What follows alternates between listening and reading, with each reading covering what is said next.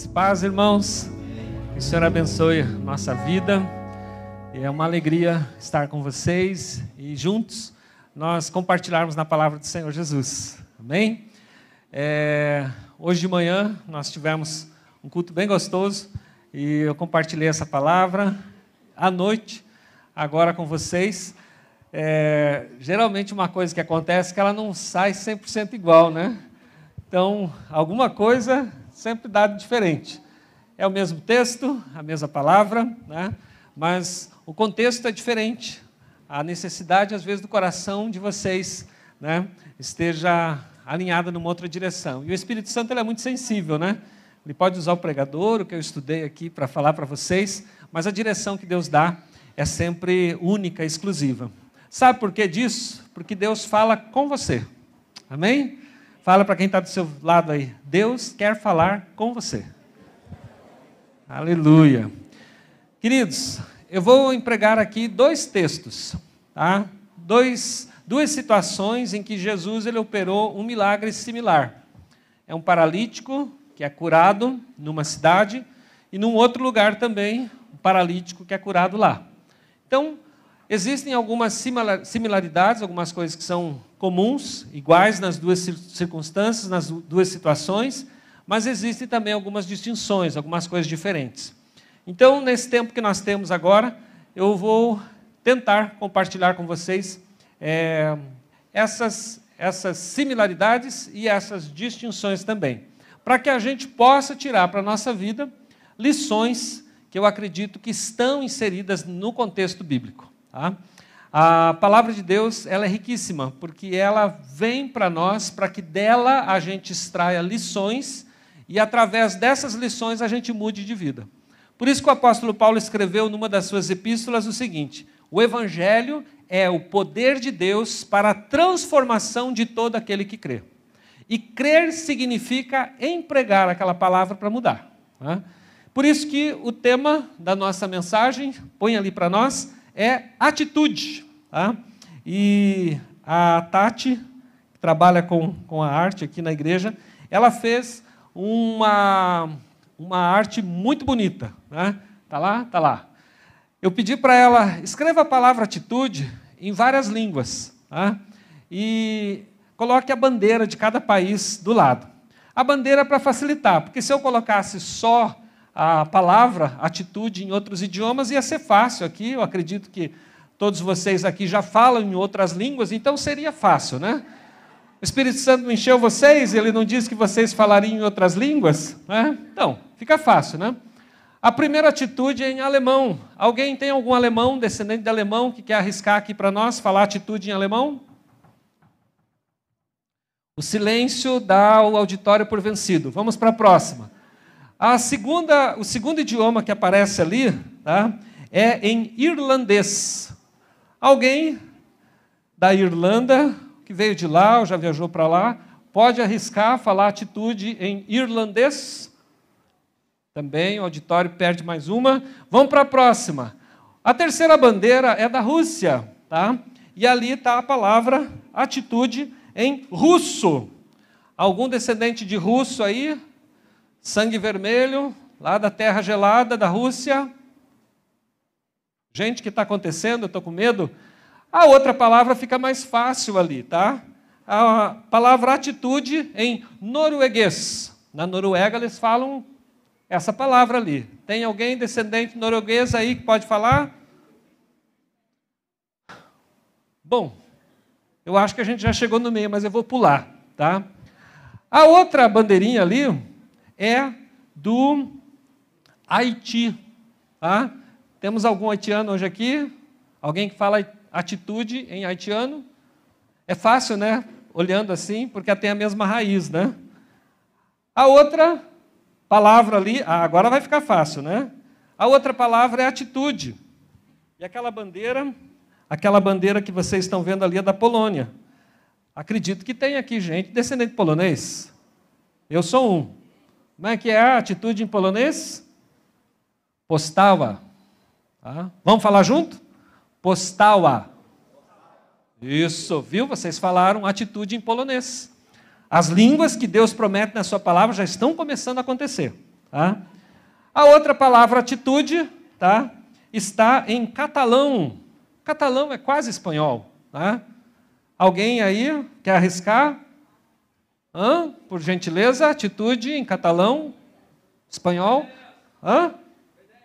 Enéas, Enéas, você morou na Catalunha ou na Espanha, né? Fala aí, Enéas. Atitude. Hã?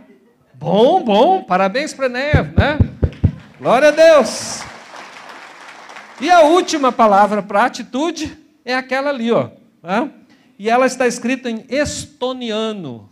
Estônia é um país. Tá? E Jesus precisa chegar lá também. E está ali. É só ter atitude. Agora, eu acredito que todos nós vamos saber falar do nosso querido Brasil aí, né? Como que é atitude em português brasileiro? Vamos lá? Atitude! Glória a Deus! Aleluia! Queridos, por que dessa imagem? Por que de, dessas palavras em outras línguas? Porque atitude é importante ter em qualquer lugar, em qualquer circunstância, em qualquer necessidade. Tá? Ah, quando nós lemos a Bíblia, nós a lemos na nossa língua, no nosso idioma. Mas a Bíblia ela passou por várias traduções até chegar até nós. Ou seja, alguém teve atitude. Alguém um dia se debruçou sobre os originais e ali trabalhou horas e anos a fio para que eu e você pudéssemos ter a palavra de Deus escrita no nosso idioma hoje. Alguém um dia teve atitude. Alguém um dia estudou a língua portuguesa, estudou as línguas originais para tirar a verdade contida nos originais e trazer até nós. Originais do Novo Testamento grego, originais do Velho Testamento, o hebraico e também partes do aramaico para o Novo Testamento. E isso foi traduzido e nós temos a Bíblia hoje com acesso dentro do nosso idioma, para o nosso idioma. Alguém um dia teve atitude. Então, quando nós falamos em atitude, nós se referimos a uma série de coisas, uma série de circunstâncias. Tá? E nesses dois textos bíblicos aqui, nós vemos também a atitude de algumas pessoas. Tá? No primeiro texto que eu quero compartilhar com vocês, Marcos capítulo 2, do versículo 1 ao 12, nós encontramos a cura de um paralítico numa cidade chamada Cafarnaum. Jesus, ele morou em Cafarnaum. Quando nós falamos, ah, Jesus nasceu em Belém, de Judá, ou na Judéia, e Jesus morou depois em Nazaré, sim, ele morou em Nazaré, mas Jesus também morou em Cafarnaum, foi uma das cidades em que ele morou. Vamos ver o que está escrito em Mateus 4, versículo 12 e versículo 13. Coloca lá para nós, Mateus 4, versículo 12 e o 13. Jesus, porém, ouvindo que João estava preso, qual João? O primo dele, o João Batista, foi preso. Por quê? Porque ele falou algumas verdades que alguém não gostou, alguém muito poderoso não gostou. E por conta disso, mandaram prender João, o João Batista. João então está preso, e aí Jesus voltou para a Galiléia, Mateus 4,12. O 13 e deixando Nazaré, foi habitar em Cafarnaum, cidade marítima, nos confins de Zebulon e Naftali, ou Naftali, Mateus 4,13. Jesus foi morar, habitar, residir em Cafarnaum. Tá? Então, uma informação que talvez a maioria já tivesse, mas quem não tinha ficou sabendo. Jesus também morou em Cafarnaum. O que, que Jesus está fazendo um dia na casa dele? Ele está pregando ensinando. E para a casa dele foi muita gente, isso está escrito lá em Marcos capítulo 2. Tá?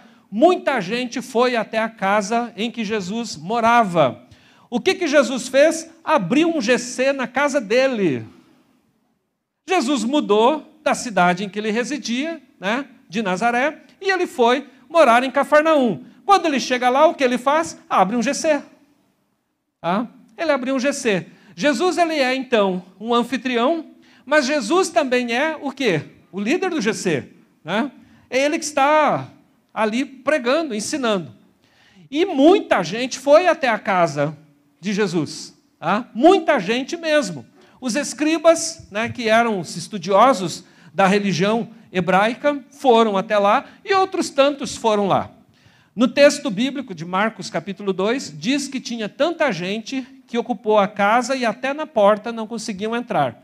Esse tanta gente, numa casa não cabe tanta gente. Vocês concordam comigo?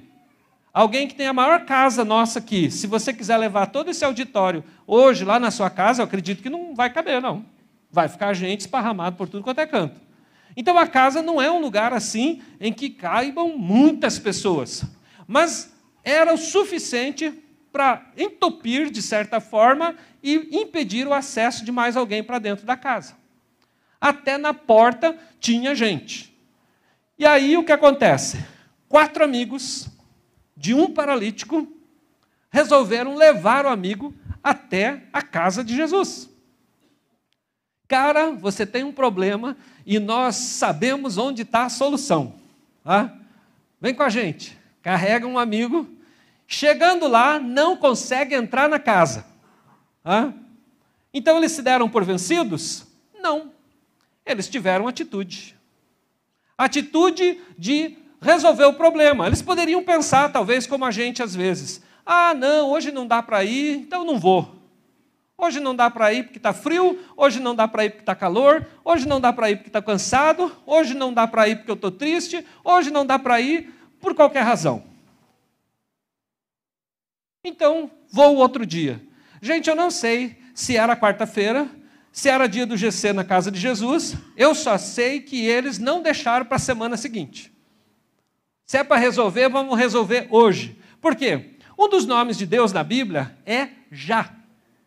Deus não está no teu passado. O teu passado já ficou para trás. Deus não está lá no teu futuro. Ele ainda não aconteceu. Deus está hoje, presente na sua vida aqui nesse lugar. Amém? A Bíblia declara isso, que um dos nomes de Deus é já.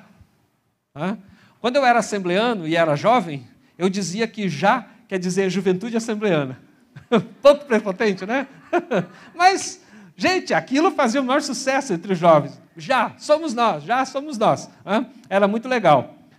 É, o nome de Deus, portanto, é já, agora, presente. Deus é sempre presente, tá? Sempre presente. Tá?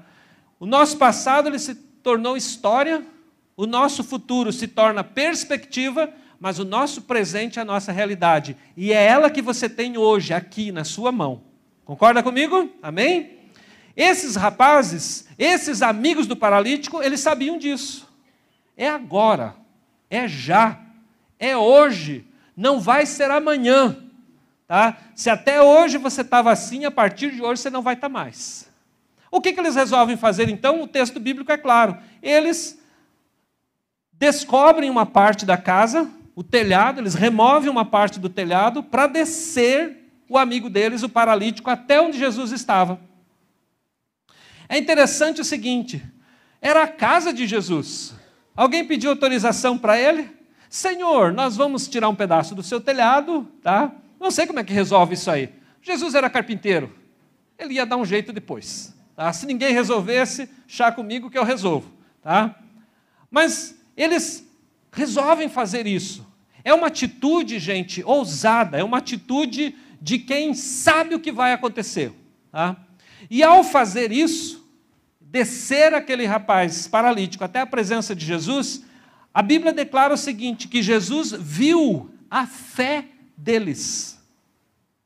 Em Hebreus diz que a fé é a certeza das coisas que não se veem. Tá? Mas é interessante que no texto bíblico de Marcos 2 está escrito o seguinte: que Jesus viu a fé deles. No versículo 5, e Jesus, vendo-lhes a fé, disse ao paralítico: Perdoados estão os teus pecados. Gente, será que a minha fé, a tua fé, ela é algo visível? É uma pergunta. Você responde aí no seu coração. E como é que Jesus vê fé naqueles homens? Através da atitude deles. Se eu e você formos pessoas de atitude, crentes de atitude, a nossa fé será visível. Os testemunhos das pessoas ao nosso redor, das pessoas de fora, vão olhar para a nossa vida, vão olhar para nós e vão dizer assim: o Luiz é um homem de fé. A Anelise é uma mulher de fé. O outro Luiz ali é um homem de fé. O Caio é um homem de fé. Por quê? por causa da nossa atitude. Pessoas que removem os obstáculos que estão diante deles para chegarem à presença de Jesus. Não são pessoas que dão desculpas, não são pessoas que arrumam um jeito de não fazer as coisas acontecerem, mas são pessoas que verdadeiramente, ousadamente, tomam uma atitude e dão sempre um passo de ousadia. Fé é isso. Fé é acreditar naquilo que você ainda não viu. Mas é uma certeza, uma convicção tão grande que arde no teu peito, no teu coração, que você sabe que aquilo vai acontecer. Porque o poder não está em você, o poder está em Jesus. Mas o que está em você, o que deve estar em você é atitude. Nós somos muito passivos. Vocês já repararam nisso? Ah, Senhor, faça algo na minha vida. E ele diz o quê? Pois é, Senhor. Vamos sentar, né? Vamos ver o que que. Gente, você tem que saber o que você quer da sua vida, o que você quer para a sua vida. Afinal, ela é sua. Eu li um livro algum tempo atrás do do Cortella e ele diz o seguinte: só existem duas datas extremamente importantes na vida de um homem. A primeira delas é aquela que nós comemoramos todo ano, o nosso aniversário a data mais importante da vida de alguém é o dia que ele nasceu. Sabia, Rodrigo? Depois disso, você comemora. Um, dois, três, quatro, cinco, cinquenta, esse ano, cinquenta e cinco. É a data mais importante, é o dia do teu nascimento. E sabe qual é a segunda data mais importante da vida de um homem, de uma mulher? É quando você descobre por que você nasceu. Aí todo o resto está resolvido. Por que eu existo? Por que eu estou aqui? Por que, que eu creio em Jesus? É simples, gente, mas é profundo, não é verdade? Porque tem muita gente que só sabe comer, beber e dormir. Hã? Não sabe por quê, mas ele faz isso todo dia. Ele come, bebe dorme, come, bebe dorme. E acha que a vida é isso. Então, cada vez ele quer comer mais e melhor, cada vez ele quer beber mais e melhor, e cada vez ele quer dormir, ou seja, uma vida mais e melhor, conforto, de maior conforto. A razão da vida não é só isso, não. Então, quando você descobre, você se veste e reveste de atitude. É interessante que Jesus, ele sempre dá um comando para nós, e a gente já vai ver isso aqui, tá? E o comando dele para nós nessa noite é: pense sobre isso. Você tem sido um homem, uma mulher de atitude? Como que você pode afirmar isso? Ou quais áreas da sua vida que você precisa tomar uma atitude? Que seja hoje, que seja agora. A gente acabou de cantar isso, amém? Queridos, Jesus então, naquele auditório que ele está, ele encontra o quê? Ele encontra oposição. Ele vê a fé naqueles homens ali. A atitude deles torna a fé deles visível. Mas ele também faz uma leitura de coração. Ali tem muita gente que estava razoando no próprio coração, dizendo o seguinte: quem é ele para perdoar pecado? Porque Jesus disse: perdoados estão os teus pecados. E Jesus também sabia o que estava no coração deles, como ele sabe o que está no teu coração agora. Exatamente esse pensamento que você acabou de pensar, ele já sabe. Meu Deus, é. Por isso que é importante a gente ter uma atitude, né? Ele sabe de tudo. Ele sonda o nosso coração. Não é apenas a oração de Davi, sonda o meu coração e vê se há em mim algum caminho mal. Ele sonda o teu o tempo todo e sabe o caminho do teu coração. Ele sabe por onde você tem andado. Quais os pensamentos que têm conduzido as tuas atitudes no dia a dia? E Jesus então se dirige agora audivelmente para aquele auditório e diz o seguinte: então o que é mais fácil dizer para ele? Perdoados estão os teus pecados, ou levanta, toma o teu leito e anda. E é o que Jesus faz. Ele se dirige ao paralítico e ele então dá três comandos. O primeiro, levanta. O segundo, toma o teu leito. E o terceiro, anda. E é exatamente isso que ele está dizendo para nós nessa noite. O que é levantar-se? Tá? Levantar-se do quê? Da nossa paralisia. Quantos aqui já receberam de Deus alguma palavra um dia de que vocês seriam instrumentos de Deus, usados por Deus em algum lugar, de alguma forma, talvez algum outro país? Quantos? Ah, glória a Deus. Vocês acham que ele mudou de ideia a teu respeito? Não. Por que você está aí ainda? Ai, tem que responder? Responda aí. A atitude é tua. Queridos, vocês lembram do, das bandeirinhas dos outros países? Deus vai te usar em outras nações. Que língua você fala além do português? Você já se matriculou numa escola de idiomas? Você já é aluno da IDM para estudar melhor a Bíblia, conhecer melhor? Você está se preparando e se qualificando para o teu chamado? Isso é exatamente o que Jesus diz quando ele diz: levante-se. Levantar-se é isso.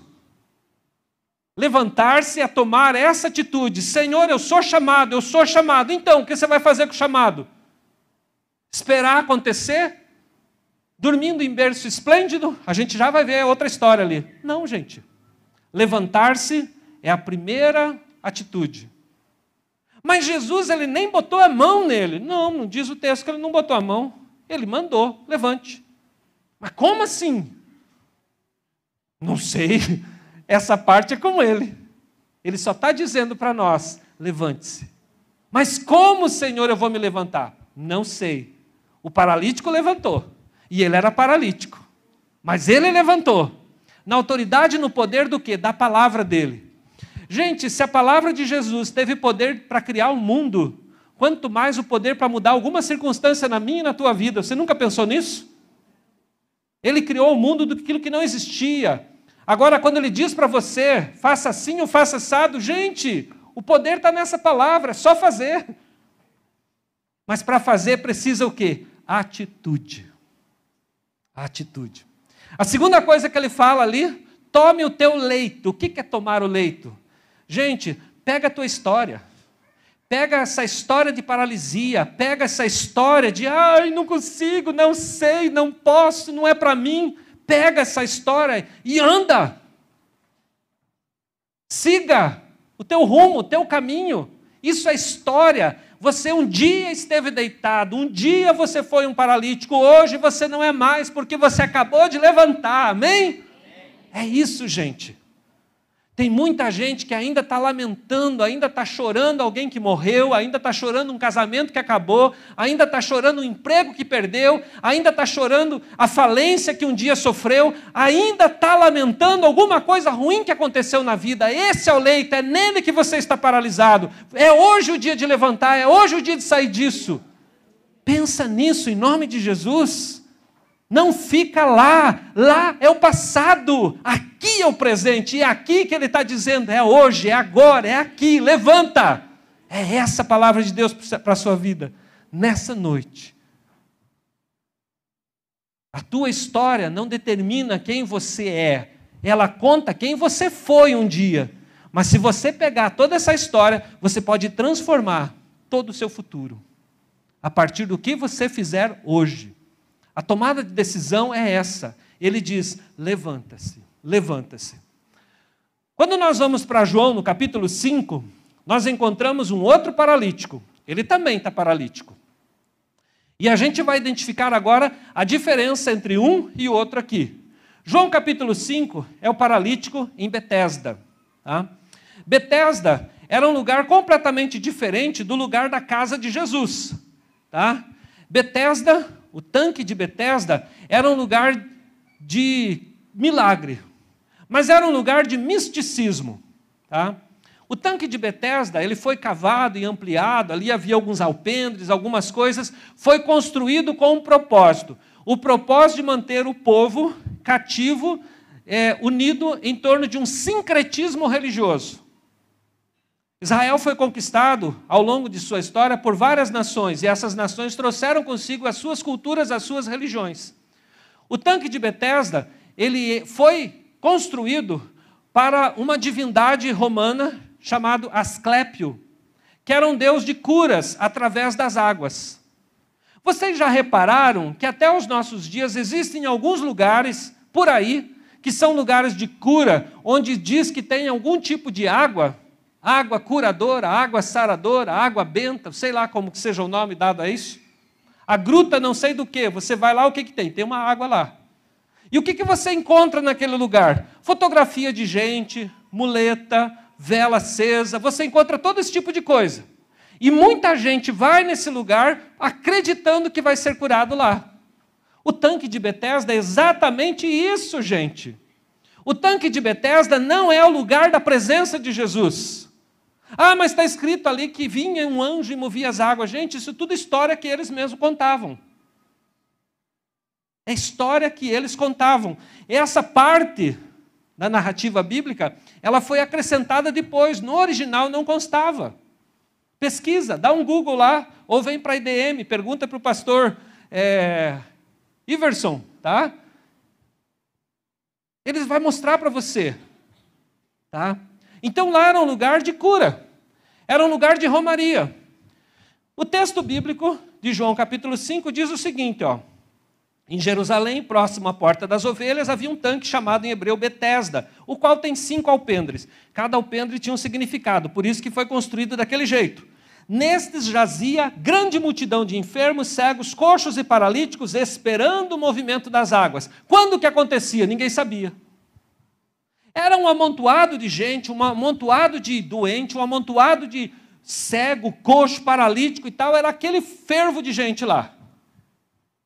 Outra vez nós encontramos um fervo de gente. Na casa de Jesus tinha que não deu para o aleijado entrar. Aqui nós encontramos também um fervo de gente esperando alguma coisa acontecer. Não era desse jeito. Não é desse jeito que Jesus cura. Não é com uma crendice, não é com uma fé em alguma coisa que algum anjo vai. Quem cura é Jesus. As curas ocorrem no nome e no poder de Jesus. Não tem anjo que cure.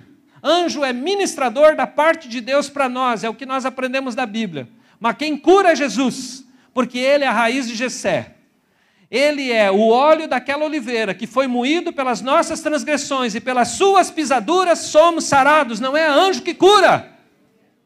Não é a água santa que cura. Apesar de não são esses patuás, não são essas coisas, isso é crendice, isso é misticismo, gente. O poder está no nome de Jesus. Esse nome é bom. E é sobre esse nome que todo joelho se dobra e toda língua confessa que Ele é Senhor e Salvador. O que acontecia era o seguinte: no meio daquela bagunça toda, de repente alguém gritava, mexeu, e blum, um monte de gente pulava para a água. As pessoas mais endinheiradas elas largavam os doentes da família lá. Por quê? Porque doente em casa sempre é um trabalho, não é? E aí o que, elas faziam? Às vezes elas pagavam o empregado para ficar lá, ó, fica cuidando dele lá, se mexer água, se joga para dentro. Hã?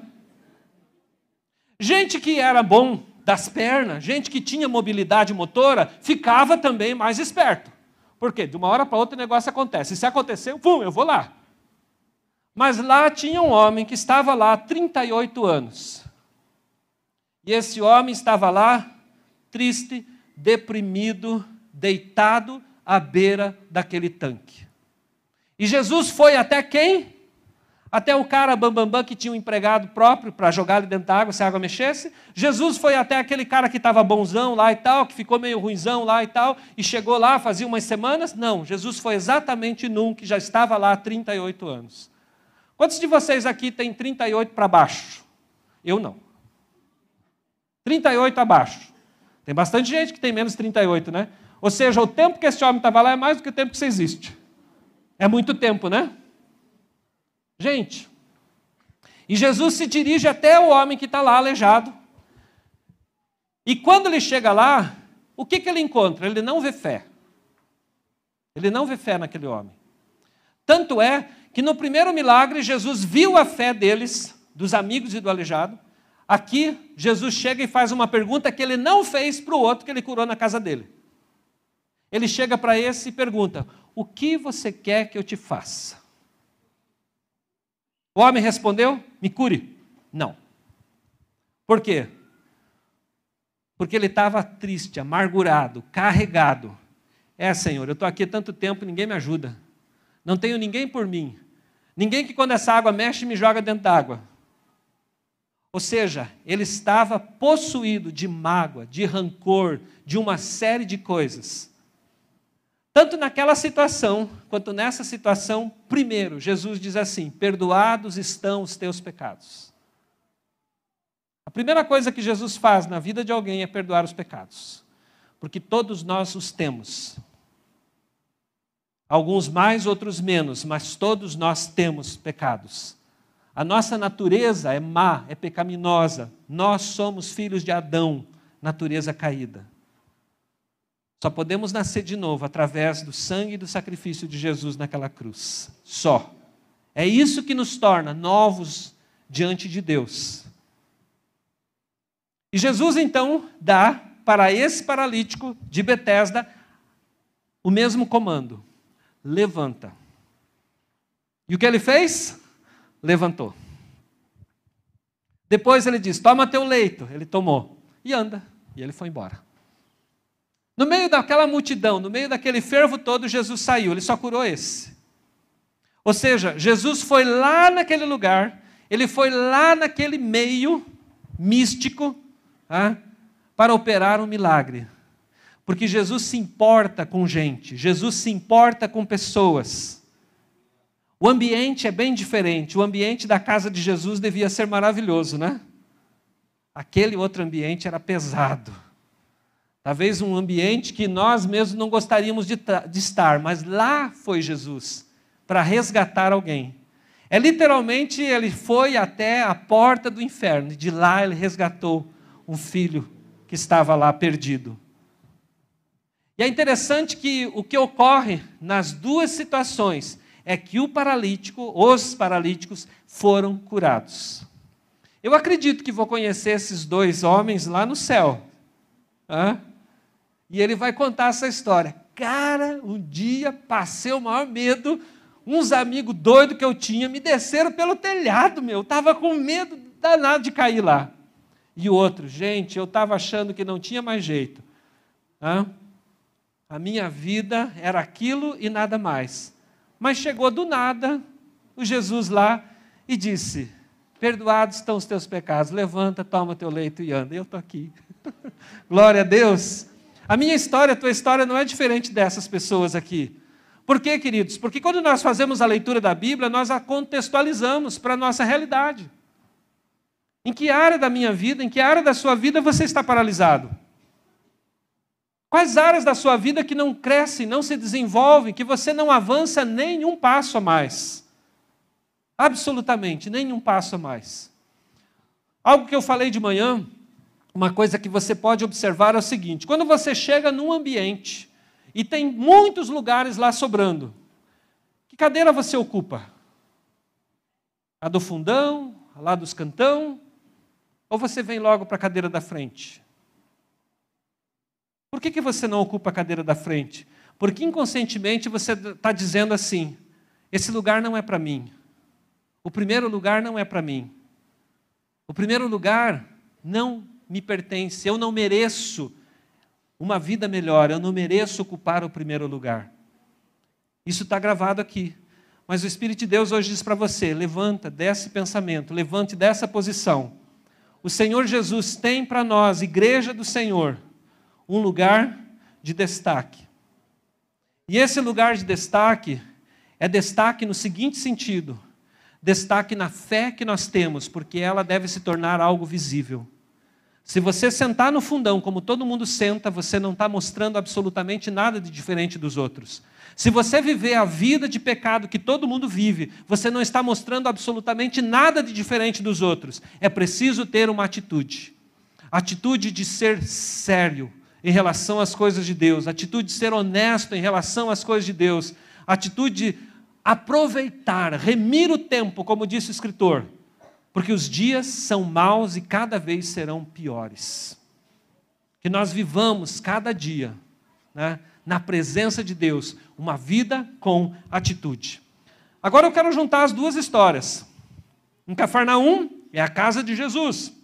Em Betesda é um lugar de misticismo pagão. É um sincretismo religioso. Ali tem a religião judaica, junto ali tem os místicos romanos, helenistas, gregos, está tudo misturado ali. O deus Asclépio, ele foi, foi descoberto no final do século XIX, início do século XX, em, quando foram construir uma casa, encontraram escavações, identificaram que era o lugar em que ficava o tanque de Betesda. E numa das paredes encontraram pinturas, gravuras dessa divindade, do Asclépio. Alguém aqui lembra como que é o símbolo da medicina? É uma cobra. Então, é o que estava pintado lá. Uma cabeça do homem, né, do deus Asclépio, com barbas, e o corpo dele era uma serpente enrolada numa haste. Exatamente a, a, o símbolo da medicina para os nossos dias. Era a divindade da cura. Então foi descoberto isso lá. Os ambientes eram completamente diferentes. A casa de Jesus em Cafarnaum nunca ninguém descobriu, nem sabe onde que é. Hã? Mas esse lugar pagão foi descoberto. Para que, que Deus permite que essas coisas aconteçam? Para Ele mostrar para nós a realidade das coisas. A segunda questão aqui é a condição dos necessitados. O problema dos dois era o mesmo, paralisia. Tá? O primeiro, ele tinha amigos e sabia quem era Jesus, e os amigos sabiam quem era Jesus. Tá? E esses amigos é que levam o paralítico até a presença de Jesus. Quem são os seus amigos? Na igreja, são as pessoas que um dia te convidaram para vir aqui. Na vida, são as pessoas que oram por você, que te conduzem na palavra de Deus, que discipulam você, que insistem para você estar no GC na quarta-feira. Esses são os amigos. O que, que eles estão querendo fazer com a atitude deles? Dizer assim: vamos chegar mais perto de Jesus. Vem andar comigo na presença de Jesus. Esses são os amigos. Você tem esses amigos? Amém? Você não está sozinho. Tá? É maravilhoso pertencer à igreja, por isso que o nosso lema é uma família para pertencer. Aqui nós temos amigos, amigos que querem que eu e você estejamos perto de Jesus, na casa de Jesus, no ambiente em que Jesus está, porque ali opera a cura e a bênção de Jesus. O outro, lá de Betesda, era um solitário, esquecido, ignorado e não conhecia Jesus. Tá?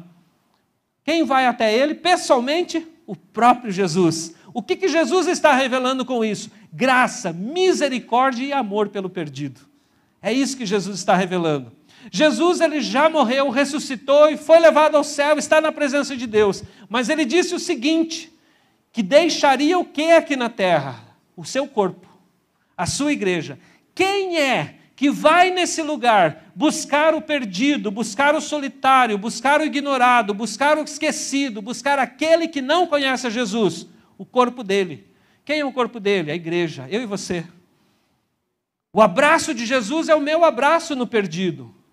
As palavras de Jesus para a vida do necessitado, do perdido, são as palavras que o Espírito Santo coloca em nossos lábios. É isso, gente. Essa ação, essa função hoje é nossa, de irmos em busca daquele que está lá, abandonado e perdido. O que Jesus vê?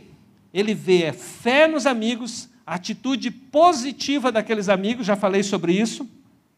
E o que ele vê no segundo, o paralítico em Betesda? Ele vê uma atitude de negação, ele vê uma atitude daquele que vive prostrado, aquele que vive caído, aquele que está deitado. Tá? Jesus vê é, situações completamente diferentes uma da outra. Tá? Mas em ambas as situações, Jesus ministra graça, porque Ele é o Deus da graça. Louvado seja o nome do Senhor. O ambiente religioso, tanto no primeiro caso quanto no segundo, o ambiente é o mesmo. Na casa de Jesus havia um ambiente em que haviam escribas, e esses escribas estavam ali julgando a palavra e a atitude de Jesus. No segundo ambiente, eles ficaram atônitos com o que aconteceu. Ao se reencontrarem no templo, foram perguntar ao paralítico, porque o paralítico estava lá no templo: Quem foi que te curou? O paralítico disse: Não sei. Não sei. Só sei que eu era paralítico e não sou mais. Ah? Mas como é que foi essa história? Ah, ele disse: levanta, eu levantei. Ele disse: toma teu leito, eu tomei. E ele disse: anda, eu andei. Aí os religiosos dizem: Você sabia que não pode carregar o leito porque é sábado? Queridos, vocês estão vendo que absurdo. O sistema religioso, a religião dos nossos dias, seja ela qual for, é escravizante. É para prender, amarrar as pessoas. Jesus ele disse: Eu vim para que vocês sejam livres. Quando vocês conhecem a verdade, e essa verdade é Jesus, vocês são livres, gente. Nós somos livres, livres em Jesus, livres pela palavra de Jesus, livres pelo poder de Jesus. Nós não somos mais escravos, escravos de um sistema religioso. Ah, não tem que ser assim, tem que ser assado. É interessante que o religioso, ele enfatiza ou não. Não pode isso, não pode aquilo, não pode aquele outro. Jesus, ele enfatiza numa outra direção. Ele diz assim: tenha atitude. Diga sim para o Senhor. Levante, ande. É isso que Jesus fala afirmativamente na minha e na tua vida.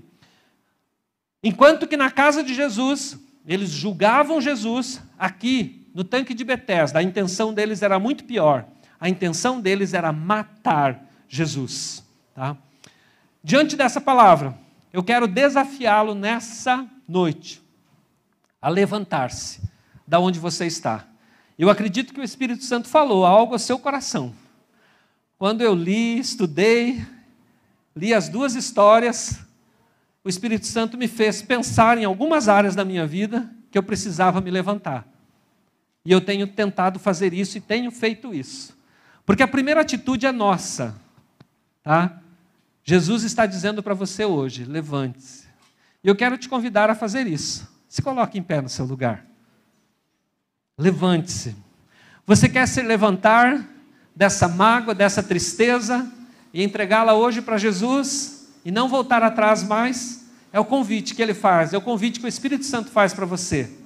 Você quer se levantar desse seu estado de esse seu estado de ansiedade que nunca acaba, de medo, de insegurança? O Senhor Jesus está dizendo hoje: levante-se disso. Você quer se levantar dessa instabilidade emocional que você vive? Você não sabe se é amado, se não é amado, se é querido, se não é querido se você tem jeito, se você não tem jeito, o Senhor Jesus está dizendo para você: é hoje, é agora, é aqui. Levante-se, levante-se, levante-se. Louvado seja o nome do Senhor. Faça isso, saia do seu lugar, levante-se. A palavra do Senhor, a mensagem de Deus é para a sua vida nessa noite. Não sei o que você está passando lá na tua empresa, lá no teu trabalho. Não sei se você é dono de um negócio. Não sei se você não sabe o que fazer com a sua vida, com os anos que você tem ainda de vida. Não sei. Mas Jesus sabe e Ele está dizendo para você: levante-se. Eu vou tirar você hoje. Vou tirar hoje você dessa sua paralisia. É hoje, é hoje. O Senhor Jesus o Espírito de Deus está falando ao seu coração. Você está doente? É uma doença física ou é uma doença emocional? É uma doença que surgiu da, de onde e como? Não sei. Mas o Senhor Jesus diz hoje para você: levante-se da onde você está e venha, porque Ele é a cura. A raiz de Jessé, o óleo que foi moído, está aqui, e Ele quer ser aspergido sobre a sua vida. A partir de hoje, sua vida não será mais a mesma. A paralisia vai ficar para trás, e a partir de hoje, você vai ser aquele que se levantou, tomou o seu leito e andou, andou na presença do Senhor Jesus. Aleluia! Louvado seja o teu nome, Senhor. Louvado seja o teu nome. O Senhor Jesus ainda está te convidando, ainda está te chamando teus irmãos já vieram aqui à frente, alguns já estão aqui, mas você que ainda está no seu lugar, o Senhor está te convidando. É uma mudança, é uma mudança que vai acontecer na sua vida a partir de hoje. É uma mudança na sua vida, é uma mudança na sua história. Você vai poder falar a partir de amanhã. Até ontem eu era um paralítico, a partir de hoje eu não sou mais. Até ontem eu era carregado pelos outros. Hoje eu ando com as minhas próprias pernas. Hoje eu ando, eu caminho com as minhas próprias pernas. Louvado seja o nome do Senhor.